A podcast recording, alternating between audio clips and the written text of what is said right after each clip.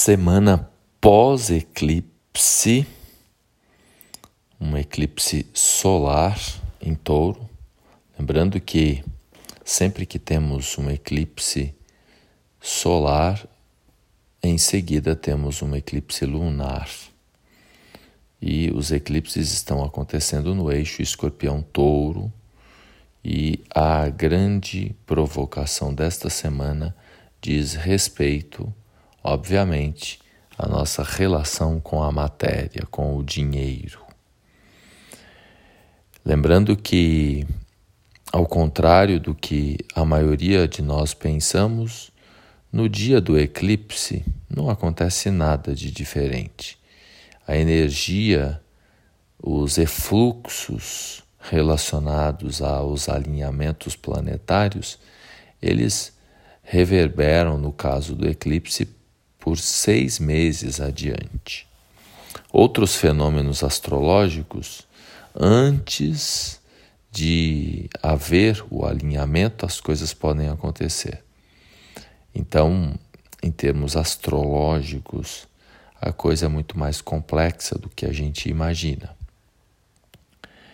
Então, é importante refletir que os efeitos do eclipse, eles tendem a ocorrer agora esta semana, nos próximos 15 dias, até nos próximos 30 dias, é o período mais forte dos efeitos relacionados ao eclipse, que tem tudo a ver com os desafios financeiros, materiais pelo, pelos quais a maioria da humanidade passa nesse momento.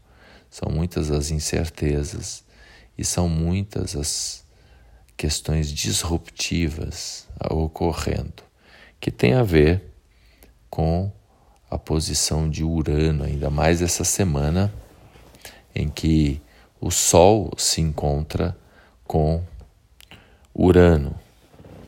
Então é um dos períodos mais fortes em termos de gestão dos recursos. Então muita gente pode ter a vida virada de ponta cabeça mesmo, envolvendo a matéria. Lembrando sempre que a matéria mais importante é aquela que nós que está com a gente o tempo todo, que é o nosso corpo físico. Agora, é importante a gente considerar que a Lua, depois que ela se encontra com o Sol, inicia-se inicia um novo ciclo e ela vai agregando luminosidade na medida que ela vai caminhando pelos signos seguintes ao do encontro com o Sol. Então, as coisas também podem crescer muito mais do que a gente imagina durante essa semana. É uma semana muito movimentada, temos Vênus trocando de signo então, Vênus, na segunda-feira, dia 2, irá ingressar em Áries, mais precisamente às 13 horas e 10 minutos no horário de Brasília. Outro fenômeno importante desta semana é o encontro que eu já mencionei entre o Sol e Urano, que deixa o, o ambiente com mais possibilidades de acontecerem coisas inesperadas, inimagináveis, que é esta conexão entre o Sol e Urano que tem a ver com fenômenos disruptivos, junto com a energia do Sol numa semana pós-eclipse e numa preparação para um eclipse lunar total, que é o que vai acontecer 15 dias depois desse último eclipse. Então, realmente, existe a possibilidade de coisas inesperadas acontecerem, que pode ser alguma questão relacionada à pandemia que pode retomar alguns estágios aí de desafio, tem a questão da guerra. E no geral o, o planeta, os países passam por questões muito desafiantes envolvendo inflação, envolvendo quebra tanto de empresas como de países, como de pessoas. Então, o inesperado é a palavra da semana. E aí, quanto mais a gente faz uma boa gestão, desde a gestão do que você faz ingestão, né, do que você ingere, passando pela gestão da cama que você dorme. Então, arrumar a cama quando acorda e até a gestão de investimentos dos seus recursos que estão aplicados na bolsa de valores. É um momento assim muito, mas muito relevante para a gente ressignificar, renovar, resolver as questões envolvendo a matéria ao nosso redor. O planeta Mercúrio é o astro que está mais forte no decorrer dessa semana por estar em Gêmeos, e é uma semana que temos também a presença da Lua por Gêmeos, no dia 2, no dia 3 e também grande parte do dia 4. Nós temos a Lua em Gêmeos. Quem rege Gêmeos é Mercúrio. Mercúrio está em Gêmeos e Mercúrio está nos termos de Gêmeos, ou seja, aqueles graus iniciais, 5, 6 graus iniciais de Gêmeos são é, é o, o, o pedaço, os, são os termos de Gêmeos, o pedaço mais favorável, mais querido por Mercúrio. Então é uma semana também para a gente, além de, de conter a impetuosidade por conta da dinâmica de Vênus em Áries, é uma semana para a gente vibrar as coisas corretas, as coisas justas. Lembrando que Vênus rege Libra, o signo oposto a Áries. Então, o equilíbrio, a justiça, a paz é também. Aí são temas importantes para a gente trabalhar no decorrer dessa semana. Então, você pode estabelecer a meta de aplicar, de fazer aquilo que é justo para ambas as partes. Na quarta-feira, a lua à noite vai ingressar em câncer, e aí a gente pode ter a vontade de ter as coisas mais estruturadas, mais segurança, mais conexão com as bases, com a família. Na quinta-feira e na sexta são dias, é o dia que o Sol vai se encontrar com Urano no céu. E aí é um, é um período que a gente pode se preparar para algumas questões mais disruptivas e inesperadas. É uma semana também interessante, principalmente no, indo para o final da semana, para a gente celebrar novas alianças, novas parcerias. Então vamos ficar atentos aí a oportunidades de novas alianças, de novas parcerias, de novos, novos negócios, novas conexões. Vou relembrar que o planeta que é responsável pela troca, pelas transações, pela comunicação, que inclusive será o meu homenageado de hoje, que eu estou nessa série falando um pouco mais do simbolismo, do significado de cada planeta.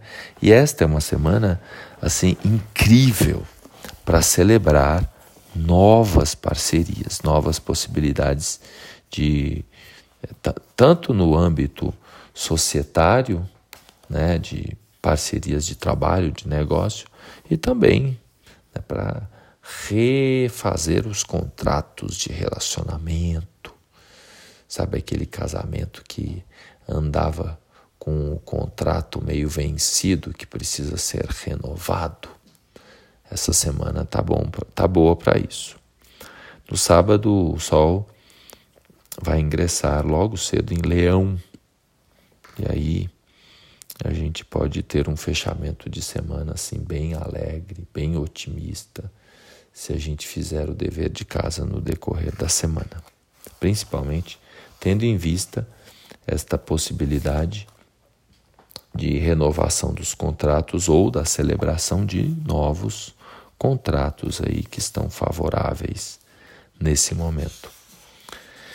E falando no contratante, no planeta que responde pelas transações, pelo comércio, vamos falar um pouquinho de Mercúrio, que na astrologia é considerado um planeta neutro no, no, na, no, no, que se refere aos noturnos e diurnos, né? a gente divide três planetas diurnos e três noturnos, três masculinos, três femininos, e Mercúrio se coloca ali como hermafrodita. Hermes é um dos arquétipos associados a Mercúrio também. E a palavra hermafrodita vem de Hermes. Então, Mercúrio tem esta conotação de polaridade, de dualidade ou de neutralidade. Então, sua natureza é variável, em que assume as características do lugar onde está posicionado ou dos planetas que contacta.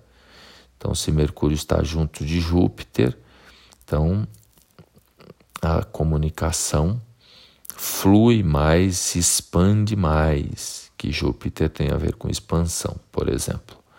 Então vai depender de onde o planeta está, como ele está, se Mercúrio faz parte do contexto. Então Mercúrio nesta dinâmica de neutralidade, ele reforça muitos pontos num mapa astrológico quando está conectado com outro planeta.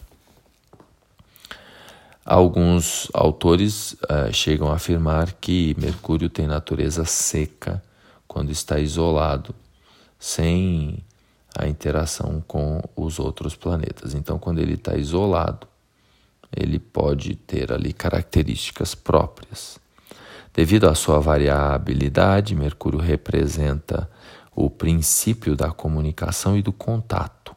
É o mensageiro dos deuses simboliza todas as formas de comunicação, os transportes, as trocas em geral, trocas de palavras, comércio, por exemplo, é, ou melhor, as trocas de mercadorias, que é o comércio, e as trocas de palavras, que é a comunicação, a escrita, enfim, os negócios e também é, a escrita, a comunicação, a publicidade, tudo que tem a ver com intercâmbio. É significador da linguagem, tanto escrita no ensino, na educação, né, pois representa a mente e que é né, responsável pelas, pelas atividades. Então, tudo que acontece na matéria antes houve na cabeça, na mente. Então, Mercúrio tem esta, esta responsabilidade.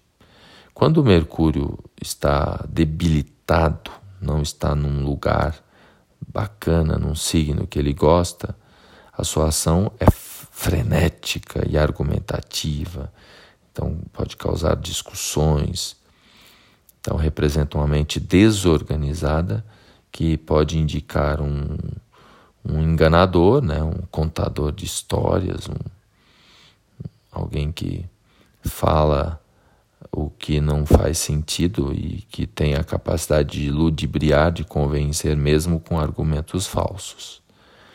No, no mais extremo, quando Mercúrio não está numa posição é, digna, é o engano, a malícia, a conversa fútil, a mentira e e os exageros de qualquer natureza, bem como é, a provocação e aquele chamado humor negro, né, que, que chega ao escárnio né, de falar realmente e usar com muito mau gosto as palavras. Agora, quando Mercúrio está digno, quando Mercúrio está em Gêmeos, por exemplo, que é o caso agora, representa um intelecto estratégico, uma argumentação, eloquência, discriminação de ideias, concatenação de palavras muito bem colocadas, cultura, inteligência. Uau, né? Quando Mercúrio está digno, realmente é gostoso trocar ideias com alguém que tem uma mente lúcida. Pode induzir também a pesquisa tanto de conhecimentos científicos como de mistérios. Lembrando que Mercúrio rege Gêmeos e Virgem, e Virgem tem a ver com a pesquisa científica. Representa a facilidade de aprendizagem, quando ele está bem, e também o desejo de obter conhecimento e o gosto pela viagem, principalmente as viagens mais curtas, além da vontade de conhecer outros lugares. Então, temos que lembrar que Gêmeos é o arquétipo do curioso. Então, Mercúrio tem esta, esta conotação de curiosidade.